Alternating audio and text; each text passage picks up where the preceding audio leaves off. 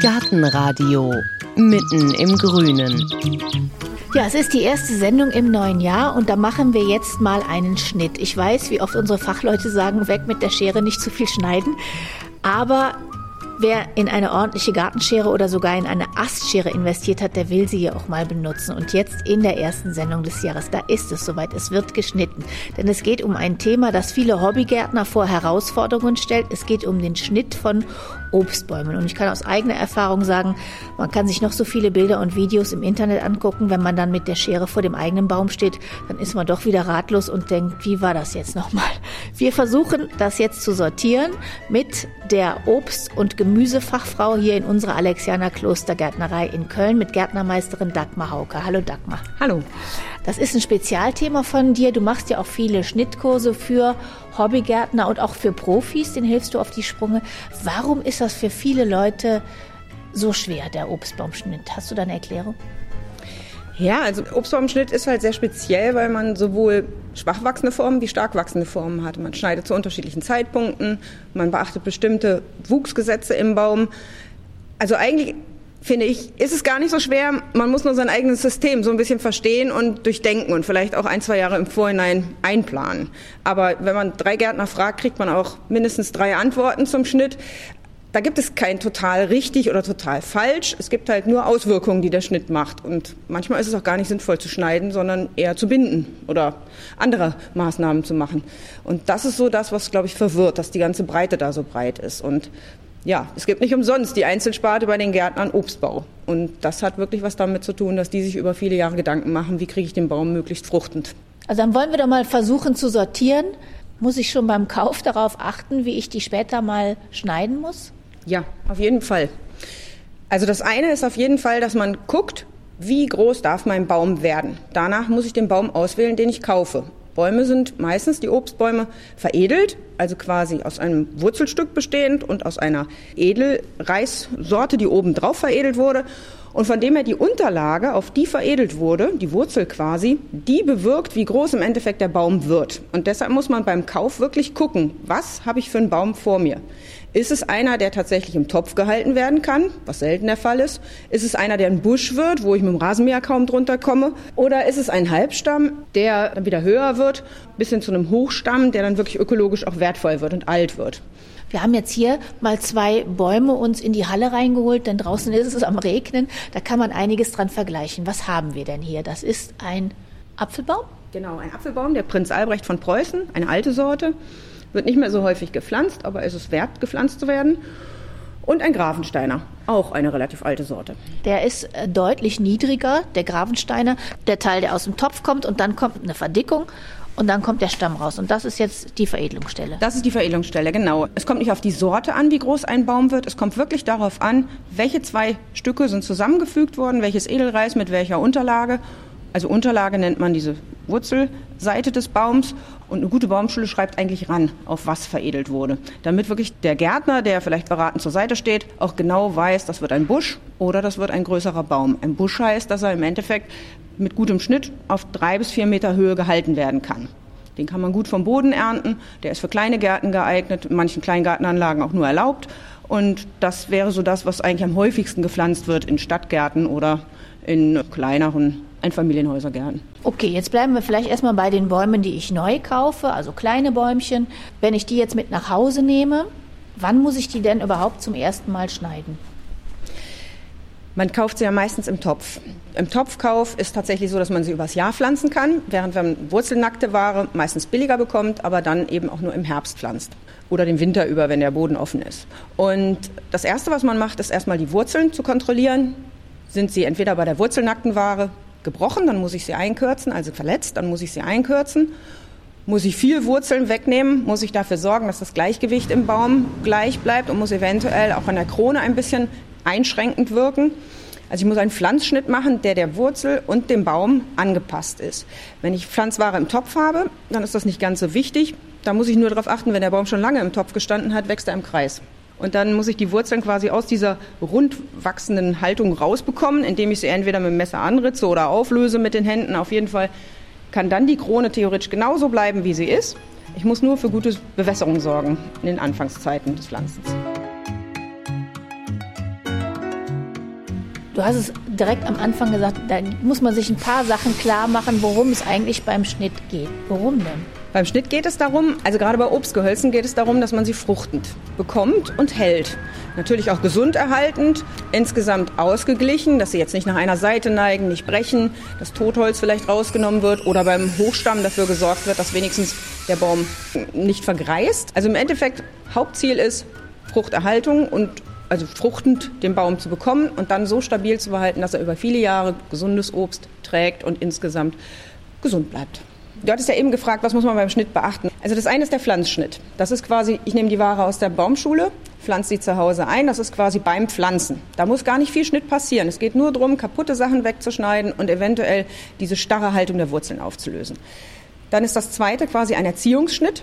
Da versuche ich quasi den Baum möglichst viel Licht in die Krone zu ermöglichen, weil ein Obstbaum wird immer dann Früchte ansetzen oder gutes Obst ansetzen, was auch schmackhaft ist und sich gut entwickelt, wenn viel Licht in die Krone einfällt. Und die beste Form, dass Licht in den Baum einfällt, ist quasi eine Trapezform, also wie ein Tannenbaum, also ein Dreieck sogar. Und da ist es wichtig, dass man vielleicht bei der Erziehung darauf achtet, dass es eine wirkliche Mitte gibt, eine senkrechte und dann untergeordnet zwei bis vier Gerüstäste. Und diese Gerüstäste müssen deutlich unter der Mitte sein. Also quasi System Tannenbaum oder Pyramide, eine Spitze und untergeordnete Seiten. Das ist wirklich Basis. Also wenn das funktioniert, dann hat der Baum schon mal einen guten Lichteinfall. Keine Überkronung nach oben, dass von oben kein Licht mehr einfällt und dass unten die Schattenfrüchte nicht mehr schmecken oder nicht mehr ausreifen oder sogar krank werden. Und von dem her, das ist so das Nächste. Das passiert im Erziehungsschnitt, dass man versucht, den Baum aufzubauen, gleichmäßig aufzubauen. Auf jeder Seite am besten ein Gerüstast. Und diese Gerüstäste sollten in einer sogenannten Saftwaage, das heißt links und rechts gleich hoch sein. Man muss sich vorstellen, der Baum ist ein denkendes System und immer wenn man etwas schneidet, erzeugt man etwas. Grundsätzlich ist es so, dass die höchsten Spitzen im Baum immer bevorteilt werden vom Baum. Die kriegen die meisten Wuchsstoffe. Und der Baum an sich kommt dann ans Tragen, wenn er so ein bisschen stockt im Wuchs und wenn er sich denkt, oh, oh, oh, vielleicht geht es gar nicht immer weiter Richtung Sonne, vielleicht geht es sogar ein bisschen abwärts, ich muss mich vermehren. Und vermehren tut er über Früchte. Also wenn er ruhiger wird, wenn er aus diesem Wachsen, diesem Holzbringen, diesem Kronenaufbau rauskommt, dann kommt er in eine ruhigere Phase, dann kommt er quasi in eine Ertragsphase. Und in dieser Ertragsphase schneidet man den Baum so, dass er harmonisch ist und dass er gleichmäßig fruchtet. Und dass er im Endeffekt über viele Jahre das Gleiche bringt. Viele Apfelsorten oder auch andere Obstsorten neigen dazu, starke Jahre zu haben, wo sie viel tragen, sich zu übernehmen, viele kleine Äpfel eher machen und dann wieder Jahre zu haben, wo sie gar nicht tragen. Das machen bestimmte Sorten stärker. Ein Cox Orange oder ein Boskop machen es stärker, dass sie alternieren, dass sie aussetzen. Aber es liegt natürlich auch daran, der Baum will ja möglichst viel sich vermehren. Und von dem her, wenn er viel ansetzt, hat er in dem Jahr viel geschafft, dann muss er sich wieder ausruhen. Also die Knospe dieses Jahres erzeugt quasi Hormone oder Wuchsstoffe, die dafür sorgen, dass nächstes Jahr weniger angesetzt wird. In den Kernen passiert das Gleiche. In den Kernen gibt es Phytohormone, Pflanzenhormone, die quasi die Bildung neuer Blüten hemmt. Und je mehr Äpfel ich dieses Jahr habe, desto weniger werde ich wahrscheinlich nächstes Jahr haben. Deshalb ist es eventuell auch sinnvoll zum Schnitt, so eine Wuchsbegrenzung von den Äpfeln zu machen. Also wenn man einen über und über mit Äpfel behangenen Baum hat, dann ist das erstens für die Fruchtqualität nicht gut und zweitens fürs Fruchten auf lange Sicht nicht gut.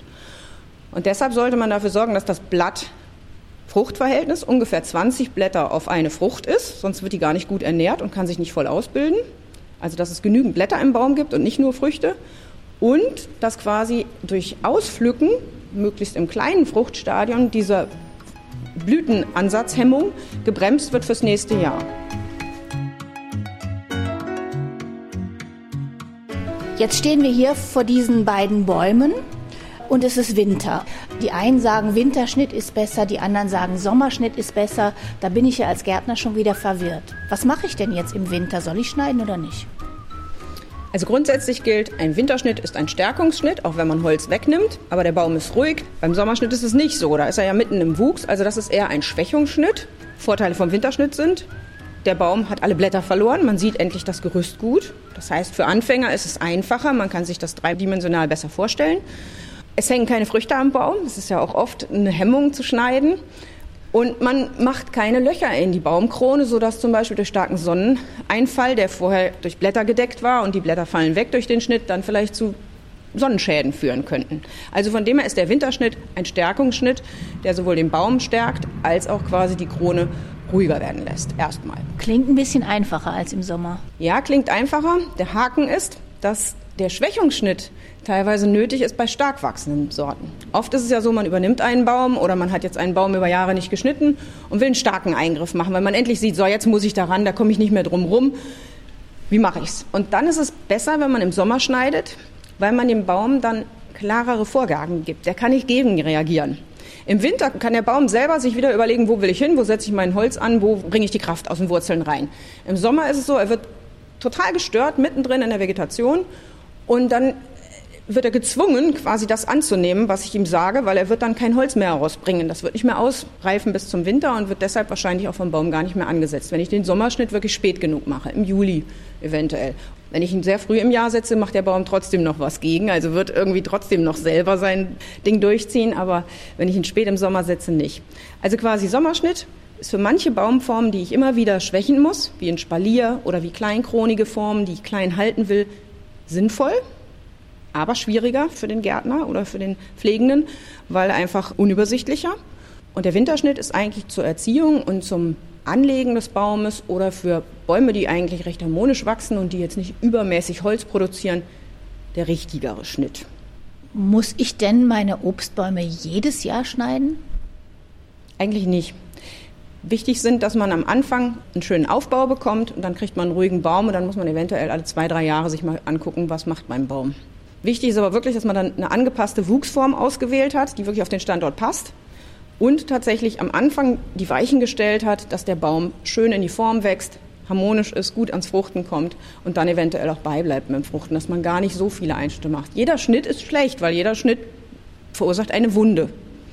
Und eigentlich gibt es auch andere Erziehungsformen oder Arten, wie man einen Baum ruhiger bekommt, die vielleicht nicht so radikal sind, wie wenn ich gleich Holz wegschneide. Da gibt es das Runterbinden, was oft auch übertrieben wird, indem man riesen Betonklötze da dran hängt oder indem man den wahnsinnig mit Stricken einschnürt oder was auch immer. Aber es macht den Baum insgesamt ruhiger, wenn man die Krone formiert und nicht, wenn man durch Schnitt was versucht. Durch Schnitt muss der Baum gegenarbeiten. Der will einfach seine Kraft irgendwo unterbringen und der wird was Neues ausbringen. Aber das Binden macht den Baum im Endeffekt ruhiger oder auch Teilweise kann man die Äste dann in die richtige Richtung lenken, selbst wenn man nicht einen schönen ausgebildeten Baum hat. Also da kann man einiges mit erreichen, was man durch Schnitt nicht schafft. Wie funktioniert das Binden? Also ich gucke mir meinen Baum an. Ich entscheide, welcher Ast muss wirklich komplett weg, welcher nimmt der Spitze die Kraft oder ist zu stark angelegt oder ist einfach zu kräftig innerhalb des Gerüsts. Und dann entscheide ich, und welcher Ast, welchen kann ich runterbinden. Und die, die ich runterbinden kann, sind meistens weiche Äste, wenn es gut läuft, ein halbes Jahr bis ein Jahr alt, die weich sind, also die man noch formen kann. Und da hänge ich entweder dann wirklich einen ganz kleinen Betonklock so dran, dass der Astwinkel, der Abgang von der Mitte, um die 60 Grad rum wird. Alles, was über 30 Grad ist, sind sogenannte Schlitzäste oder solche Äste, die bei Ertrag ausbrechen. Und deshalb versuche ich den Astwinkel zu verbessern, indem ich runterhänge. Und dann, wenn ich schon wieder aber unter diese 90 Grad käme, dann ist es so weit, dass der Baum selber entscheidet, der Ast wächst nach unten, der vergreist da werde ich nichts mehr investieren. Also der wird zu ruhig, dieser Ast. Deshalb ist dieser Winkel von 60 bis 90 ist gut und so in eine waagerechte binden. Das wäre optimal. Und nach zwei bis drei Monaten können diese Bindematerialien normalerweise weg. Dann hat sich der Astabgang meist verändert oder der Ast ist ruhiger geworden und bleibt in dieser Stellung. Man muss das nicht das Leben lang dran lassen oder so, sondern dann wieder aus dem Kronenbereich entfernen und dann wächst der Baum in die Richtung meistens weiter. So, und wir binden jetzt auch mal hier so einen Ast runter und da hast du jetzt was genommen? In dem Fall ein Meisenknödel, weil der Ast noch dünn genug ist. Meistens bräuchte man aber schon was Schwereres. Ein kleiner Sack mit Steinen oder zur Not auch ein Betonklotz, aber eben so, dass der Baum nicht wirklich in die Knie geht, sondern dass der Baum waagerecht wird. Ein bisschen das Windwippen mit einberechnen. Aber hier bei so kleinen Ästen, wenn man es früh genug mag, bevor die wirklich dick geworden sind, dann gehen die Meisenknödel wunderbar. Hat man einen doppelten Effekt.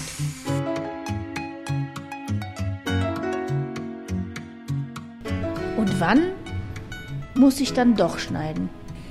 Ich schneide dann, wenn ich merke, der Baum will aus der Form, die ich ihm geben will, ausbrechen oder er will überhaupt nicht fruchten, er entwickelt sich falsch, er wird zu dicht, sodass sich Krankheiten äh, gut etablieren. Blattläuse lieben es, wenn die Krone dicht ist. Es gibt verschiedene Pilzkrankheiten, die dann leichter den Baum befallen. Also von dem her, ich muss quasi eingreifen, wenn ich das Gefühl habe, so wie er natürlich wächst, schadet es dem Baum oder es schadet mir, weil ich keine Früchte mehr bekomme. Dann nehmen wir noch mal den Fall, mein Obstbaum ist zu groß geworden und ich denke, oho, der muss jetzt aber kleiner werden. Was mache ich denn dann?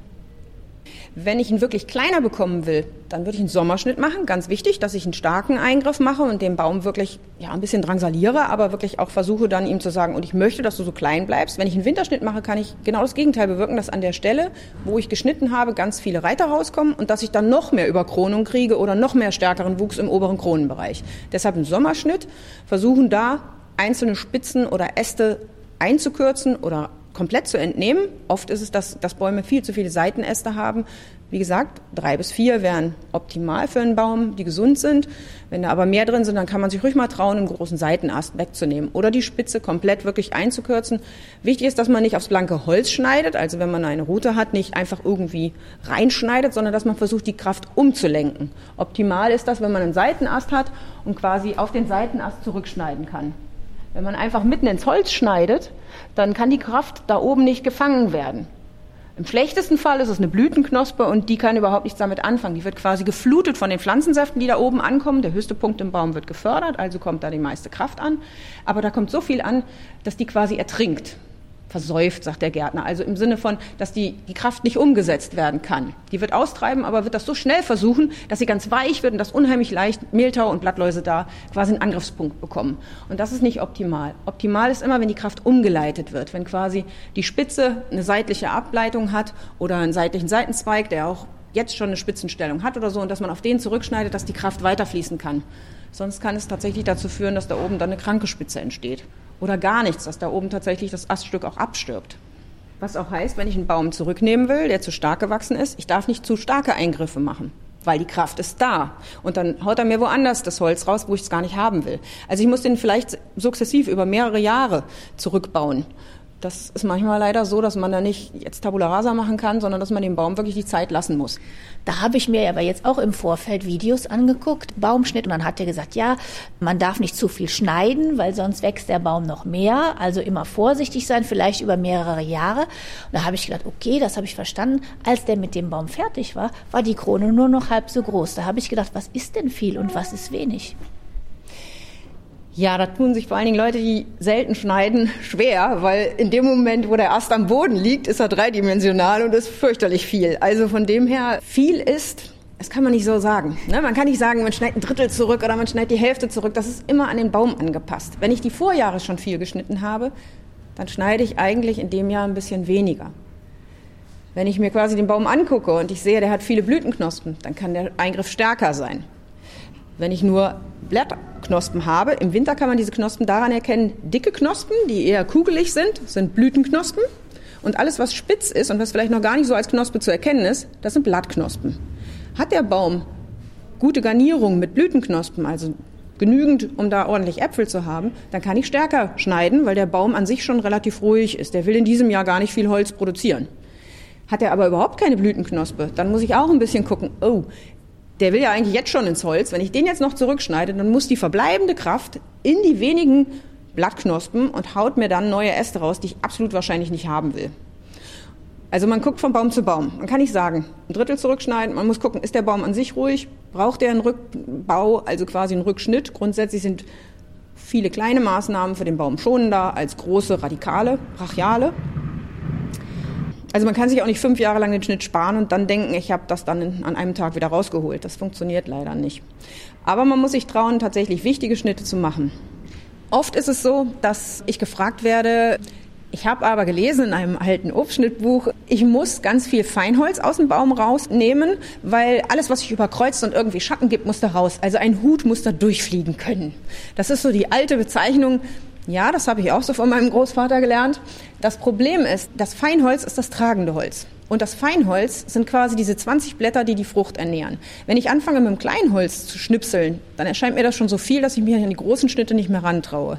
Also bevor ich sowas anfange, fange ich erstmal an, ist der Baum generell so, wie ich ihn haben möchte, oder muss ich große Schnitte machen, einen ganzen Seitenast rausnehmen oder mich daran trauen, die Konkurrenz wegzuschneiden? Und dann kann ich ja gucken, Gibt es da tatsächlich Astpartien, die sind zu dicht? Oder gibt es Astpartien, wo kranke Feinholz drin ist, vielleicht schon irgendwie Mehltau oder langsam gewachsenes oder abgebrochenes? Klar, das muss ich auch rausnehmen. Ich sollte aber immer beachten, je mehr von dem Feinholz ich im Innenkronenbereich wegnehme, wenn es übertrieben viel ist, dann treibe ich die Ertragszone immer weiter nach außen. Und das führt dazu, dass der Baum leichter bricht und dass er irgendwann innen drin so kahl ist. Also ich habe schon ganz fürchterliche Bäume gesehen, wo diese Regel übertrieben wurde mit dem Hut durchfliegen und kreuzende Äste wegschneiden. Also dass im Endeffekt der Baum dadurch auch kaputt oder ja, so dass man gar nicht mehr pflücken konnte, dass die Äpfel so hoch hingen, weil man innen drin alles Feinholz rausgenommen hat und dass man die wirklich wichtigen Schnitte eigentlich vergessen hat zu machen, nämlich wirklich einfach mal einen Seitenast weg, dass da Licht reinkommt. Das erzeugt viel mehr, als wenn ich ganz viel Kleinholz wegnehme. Die Idee mit dem Hut ist nicht mehr. Ich sage in den Schnittkursen immer, heute tragen die alten Herren nicht unbedingt mehr Hüte.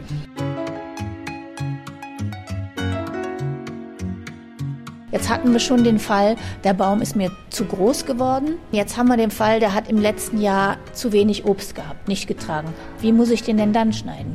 Ich gucke mir den Baum erstmal an. Hat er tatsächlich jetzt Knospen oder will er noch gar nicht?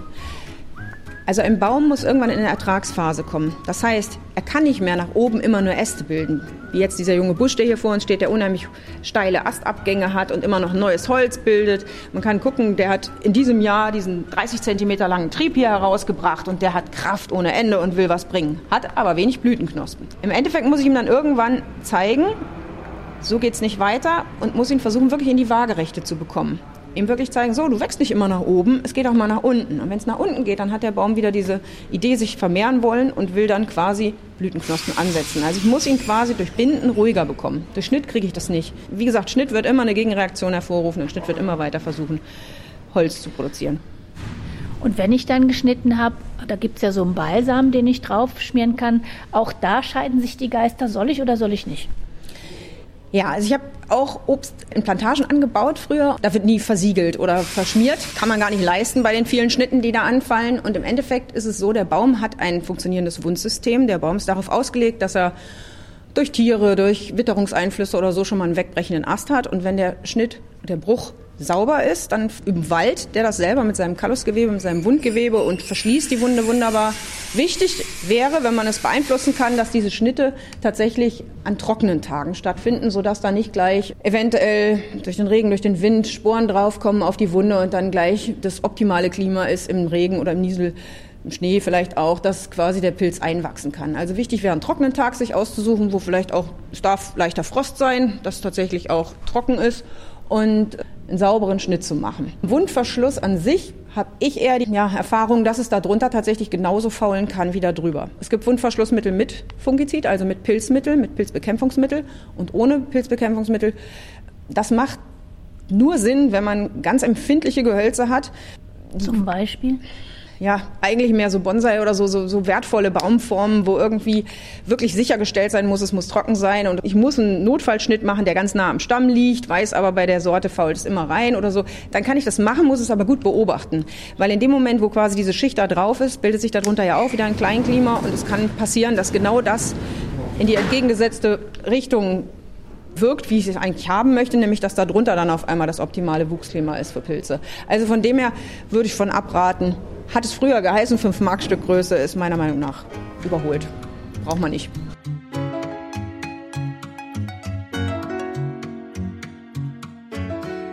Wenn mich das ganze Thema jetzt dann doch ein bisschen äh, verschreckt, wie kann ich das sonst noch vermeiden? Wildobst, das kommt doch irgendwie alleine klar, oder nicht? Würde ich jetzt mal vermuten. Wie macht das die Natur denn eigentlich? Da wird ja nie geschnitten. Wildobst kommt alleine klar. Ich finde, Bärenobst ist immer eine tolle Alternative, weil die einfach auch nicht so intensiv mit dem Schnitt zu tun haben. Aber bei einem Apfelbaum ist ja auch eigentlich schön, dass es ein Baum ist, der über viele Jahre da ist, der einiges selber auch verkraftet. Also gerade an den alten Hochstämmen auf, auf Obstwiesen Streuobstwiesen, da erkennt man ja, dass selbst so ein fauler Ast oder selbst so eine abgestorbene Astpartie manchmal ökologisch total wertvoll ist. Also wenn man den Platz hat, dann sollte man sich auch an die großen Baumformen rantrauen, auch wenn die vielleicht von außen gesehen nicht so ästhetisch oder nicht so fruchtend sind, aber insgesamt sind sie wertvoll und die verkraften einiges. Also so ein Apfelbaum ist kein empfindliches Gewächs. Von dem her darf man sich da ruhig rantrauen und auch mal ein paar Jahre falsch schneiden oder so. Dann hat man eben einen Baum, der nicht optimal ist, aber man hat eigenes Obst, frisches Obst, was immer besser schmeckt als aus dem Laden und zusätzlich eine Zierde mit den Blüten. Also ich finde, ein Obstgehölz gehört in jeden Garten. Oft ist es so, dass man wirklich alte Bäume übernimmt, wo man gar nicht mehr viel machen kann. Und auch die sind nicht verkehrt. Dann sind die eben nicht optimal geschnitten, haben nicht diese Tannenbaumaufbau. Aber im Endeffekt, vielleicht fruchten sie trotzdem an der äußeren Krone nur noch oder nur noch kleinere Früchte. Aber trotzdem, also ja, wenn man es optimal machen will, ist es vielleicht kompliziert. Und trotzdem, man lernt mit dem Schnitt und man sollte auch wirklich sich den Baum angucken, sich merken, was habe ich geschnitten, was ist an der Stelle passiert. Und dann kriegt man sein eigenes System rein. Das ist wichtig, dass man im Endeffekt einfach mit Verstand schneidet und nicht einfach nur, da ist zu viel, da schneide ich was weg, sondern was passiert im Baum und dann dabei bleibe. Warum werden Obstbäume eigentlich nicht so alt wie andere Bäume? Ja, tausendjährige Eiche kennt man, aber tausendjährigen Kirschbaum habe ich noch nie gehört. Ja, es liegt, glaube ich, auch daran, dass einfach die Bäume an sich sind Rosazeen, die sind allgemein nicht ganz so alt, aber es liegt daran auch, die verausgaben sich auch stark. Wenn man überlegt, also in diesen trockenen Sommern habe ich teilweise tausend Äpfel unter einem Halbstammbaum liegen sehen oder so. Also das ist schon eine wahnsinnige Masse, was man da aus dem Baum rausholt. Ne? Man entzieht dem sehr viel. Die Eiche, klar, die wird auch ihre Samen abwerfen, aber das ist nicht in dem Sinne so kräftig. Viele Obstgehölze neigen leider dazu, noch nicht mal 20 Jahre alt zu werden in unserem Breiten. Also Pfirsich und Nektarine und Aprikose sind ja so ein bisschen sehr empfindlich im Holz.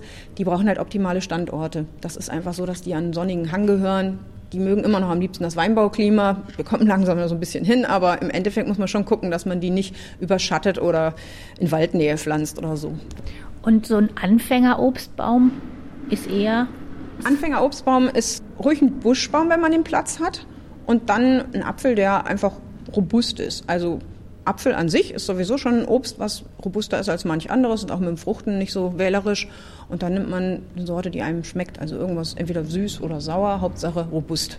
Wo würdest du dich denn, wenn du Hobbygärtner wärst, am ehesten informieren, damit man das versteht? Wie gehe ich denn mit meinem Baum um? Es lohnt sich ja, man ist ja Jahrzehnte unter Umständen zusammen in dem Garten. Ja, es gibt natürlich die Möglichkeit, wirklich über YouTube oder andere mediale Formen das zu machen. Finde ich ein bisschen schwierig für mich als Lernform, weil ich es immer dreidimensional brauche. Ich muss es immer anfassen und ich muss auch so einen Schnitt selber mal gemacht haben, um zu merken, Mensch, das geht ja wirklich nicht richtig einfach oder den Astabgang zu treffen oder so. Ich glaube, durch Learning by Doing ist es am besten. Also vielleicht wirklich im Kleingartenverein oder beim Nachbarn einfach mal fragen, was machst du da? Kann ich zugucken oder kann ich mit anpacken? Und wenn man die Möglichkeit hat, mehrere Bäume zu haben, kann man es ja auch mal verschieden probieren oder aber einfach, dass man es macht. Natürlich gibt es auch Bücher, aber man muss es eigentlich machen. Es sieht immer alles so einfach aus in den Zeitschriften oder auch auf YouTube. Also das ist schwierig.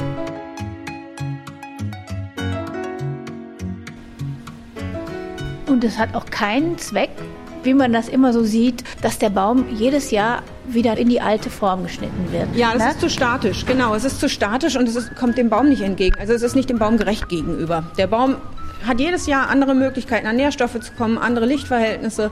Der hat einfach auch jedes Jahr wieder andere Ideen, was passiert. Eben auch durch dieses, sind mal Früchte dran, sind keine Früchte dran. Also das ist wirklich so ein System, das ist wie beim Menschen. Man kann beim Menschen auch nicht planen, dass er irgendwann Magenschmerzen kriegen wird. Klar, wenn er sich überfrisst oder so.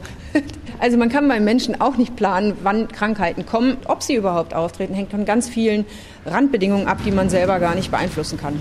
Aber im Endeffekt ist es ja auch schön, dass es nichts gibt, was so vorhersehbar ist. Das ist das Natürliche noch, auch an den Obstbäumen, die wir immer wieder auf Ertrag ziehen wollen oder so. Das ist Natur, dass da eben doch noch Möglichkeiten bestehen, von denen wir gar nichts ahnen oder die man gar nicht vorher berechnen kann. Eigentlich müssen wir uns von unserem Anspruch, es perfekt machen zu wollen, lösen und müssen dem Baum vertrauen, dass er schon für sich sorgen kann. Eventuell greifen wir irgendwo so ein bisschen ein und da muss uns auch bewusst sein, dass es dann von der Natur entfernt, aber das ist dann das, was wir als Anspruch an den Baum haben. Man muss mit dieser Perfektheit und Unperfektheit gleichzeitig eben leben lernen. Das ist so. Also es ist, glaube ich, immer im Garten so, dass man ja sich ja über die Sachen, die unverhofft passieren, eigentlich auch erfreut. Also wäre dein Tipp eigentlich langsam rantasten. Richtig, oder? richtig. Langsam rantasten, vielleicht für sich einfach so ein paar Dinge sacken lassen und ausprobieren. Gibt ein paar Basics, das ist wirklich dieses Winter-Sommerschnitt, dieses Pyramidale, was sinnvoll ist. Wenn man möchte, dass man einen absolut schönen runden Baum hat, also mehr ein Solitär, was aber nicht unbedingt aufs Fruchten ausgelegt ist, dann ist das auch in Ordnung. Hauptsache er bleibt gesund im Innern. Also wenn man so einen Fassonschnitt macht oder einen Kugelschnitt, wie man das gerne bei manchen Gehölzen macht, das ist für einen Obstbaum auch in Ordnung, solange er gesund bleibt. Also man muss immer gucken, wie ist meine Vorstellung von dem Baum mit dem, was eigentlich von dem Baum möglich ist, übereinstimmbar. Und wenn ich einen Baum gerne hätte, der ist zwar ein Apfelbaum oder ein Birnbaum, ein richtig toller Obstbaum, aber ich habe überhaupt keine Lust, mich mit dem zu beschäftigen, kann ich ihn einfach wachsen lassen? Zur Not. Man wird dann irgendwann wahrscheinlich brüchiges Holz oder was weiß ich, frustriert sein, weil man nie was erntet oder so. Aber auch für die Natur ist so ein abgängiger oder so nicht super in Schuss gehaltener Obstbaum von Vorteil. Ja, auf jeden Fall. Also ich kenne viele Kleingärtner, die sagen, ich habe einen alten Garten übernommen, ich habe da einen Hochstamm drin stehen, der ist bestimmt schon aus den Zeiten meines Vaters, wenn nicht meines Großvaters. Der hat so viele Löcher im Hauptstamm. Soll ich den Hauptstamm wegnehmen? Und dann sage ich auch, der hat das so viele Jahre geschafft mit dieser eingefaulten Hülde. Da geht ein Kauz rein, da geht ein Marder rein, da geht ein Hornissennest rein. Das ist ja gerade das Geniale, dass diese ökologisch wertvollen alten Bäume nicht perfekt sind, aber für andere Sachen perfekt sind. Also quasi, dass sie ökologische Nischen, die man nicht planen kann, haben. Da muss man einfach dann auch Abstriche machen und sagen, ich kriege da keinen total gesunden Baum mehr hin, aber der Baum an sich ist so wertvoll, der bleibt einfach stehen, weil er eben für andere wertvoll ist. Ja, dann haben wir einiges gelernt heute über Bäume, über Obstbaumschnitt im Winter. Dagmar Hauke, Gärtnermeisterin hier in der Alexianer Klostergärtnerei. Vielen, vielen Dank. Ja, sehr gerne. Ein paar Tipps und auch ein paar Bilder finden Sie wie immer auf unserer Seite auf gartenradio.fm. Ich sage danke fürs Zuhören. Mein Name ist Heike Sikoni. Machen Sie es gut und machen Sie vor allem den Winter-Obstbaumschnitt gut. Viel Erfolg. Gartenradio Gezwitscher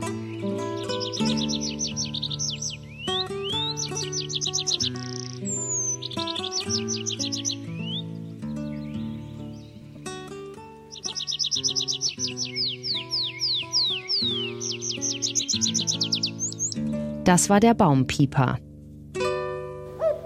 Gartenradio Ausblick. In der nächsten Folge hören Sie. Ja, da führt uns der Weg nach Würzburg, genauer gesagt nach Tüngersheim. Das ist so ein kleiner Ort nebendran. Und da erzähle ich dann von meinem Besuch in der europaweit einzigen Galerie für botanische Kunst. Also alles, was es da zu sehen gibt, Malerei, Fotografie, Grafik, Aquarelle, beschäftigt sich mit Pflanzen und zwar detailgetreu. Gegründet hat diese Galerie Silvia Peter. Sie ist selber eine Pflanzenmalerin und für die Ausstellung in ihrer Galerie zum Thema Die Bewegungen der Pflanzen hat sie sich mit Wurzeln beschäftigt. Und da musste sie schon bei der Motivsuche ziemlich kreativ werden. Diese zwei Spitzwegeriche habe ich in Maulwurfshaufen ausgegraben. Und wenn man so eine Pflanze ausgräbt mit ihren Wurzeln, dann hängen die Wurzeln ja erstmal runter, sind voller Erde. Und das Erste, was man dann macht, ist, sie abzuspülen. Ich habe die also in einem Wasserbottich im Garten abgespült und habe dabei bemerkt, dass die Wurzeln, sobald man sie ins Wasser hängt, wieder wie in Position springen. Die nehmen also ungefähr die Stellung wieder ein, die sie unter der Erde hatten, so vermute ich. Jedenfalls habe ich das dann so zeichnen wollen und habe meinem Mann sein Aquarium abgeschwatzt und habe die auf so kleinen Floßen aus Korken und Holzstäbchen im Aquarium schwimmen lassen und konnte dort die Wurzeln natürlich schön zeichnen. Und nach diesen Zeichnungen sind die Gemälde dann entstanden.